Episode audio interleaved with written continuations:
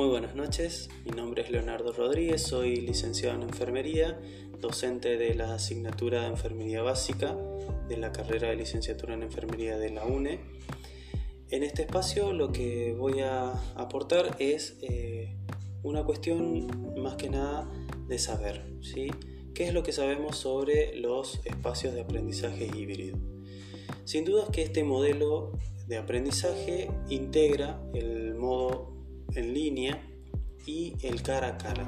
¿sí? Lo que busca es crear una experiencia de aprendizaje de forma integrada, proporcionando a los estudiantes una mayor flexibilidad, mayor apoyo y también nuevos canales de comunicación entre profesores, docentes eh, y los propios estudiantes.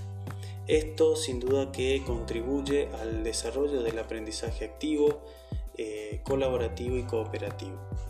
Pero la implementación de este tipo de metodología sin duda que requiere cambios en la práctica de él o de los docentes, pero también en la del estudiante o de los estudiantes. Eh, en la gestión de los espacios físicos y también tecnológicos que eh, sin duda han dimensionado para eh, promover el trabajo en equipo y también la dinámica en el aula.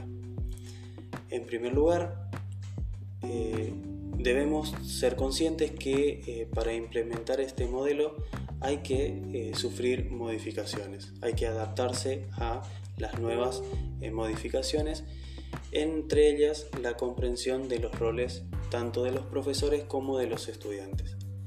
Hay que tener en cuenta cuáles son cada uno de los roles y poder asumirlos en este nuevo escenario. Desde esta perspectiva, los profesores o también coordinadores deben participar en grupos de estudio con expertos en lo que es el aprendizaje híbrido y eh, también recibir la formación pertinente para aprender y también para compartir las mejores prácticas e introducir los cambios actitudinales en el proceder pedagógico. Desde eh, la implementación de este modelo en nuestra asignatura de enfermería básica, sin duda que será todo un desafío para eh, poder llevarlo a cabo por varias cuestiones. Una de ellas, y creo que es la más importante en este momento, es la cantidad de estudiantes eh, que tenemos cursando, es decir, la matrícula. Pero como todo desafío estamos preparándonos eh, para poder afrontarlo. Bueno, muchas gracias por la escucha.